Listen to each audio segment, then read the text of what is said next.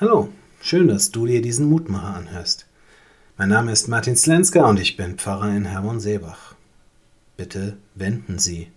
Immer wieder, wenn ich mit dem Auto unterwegs bin, kommt es vor, dass mein Navigationssystem und ich bezüglich der besten Route unterschiedlicher Meinung sind.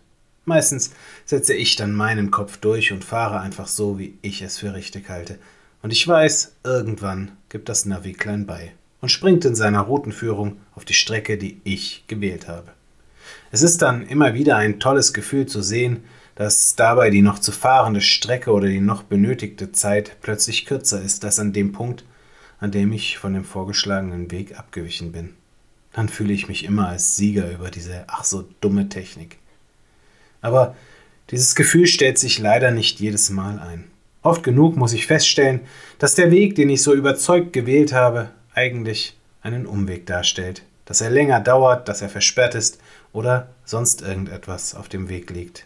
Und dann ärgere ich mich, dass ich nicht auf die Technik gehört habe, sondern mal wieder versuchen musste, meinen eigenen Kopf durchzusetzen. Das Menschenherz erdenkt sich seinen Weg, aber der Herr allein lenkt seinen Schritt. Die heutige Losung aus dem Buch der Sprüche Kapitel 16 Vers 9 erinnert uns daran, dass wir auf unserem Lebensweg in der Hand Gottes liegen und dass wir das bei aller Wegplanung niemals vergessen sollten. Gott wird uns genau den Weg wählen lassen, den wir gehen müssen. Manchmal werden wir uns darüber freuen, manchmal werden wir uns darüber ärgern. Wichtig ist nur, weder beim einen noch beim anderen Mal zu vergessen, dass wir Gott so wichtig sind, dass er uns sicher zum Ziel führt. Ich lade dich ein, mit mir zu beten. Vater, ich habe oft so große Ideen und gute Pläne und muss dann feststellen, dass irgendwer oder irgendetwas alles durcheinander bringt. Das tut weh, das kränkt, es ist manchmal so schwer damit umzugehen.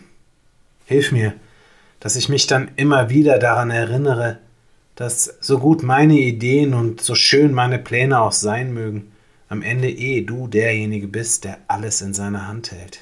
Hilf mir, dass ich mich dann in deine Hand fallen lasse und darauf vertraue, dass du meinen Schritt in guter Weise lenkst. Amen. Auch morgen gibt es an dieser Stelle wieder einen neuen Mutmacher. Für heute wünsche ich dir nun einen guten und gesegneten Tag. Bleib gesund, aber vor allem bleib behütet.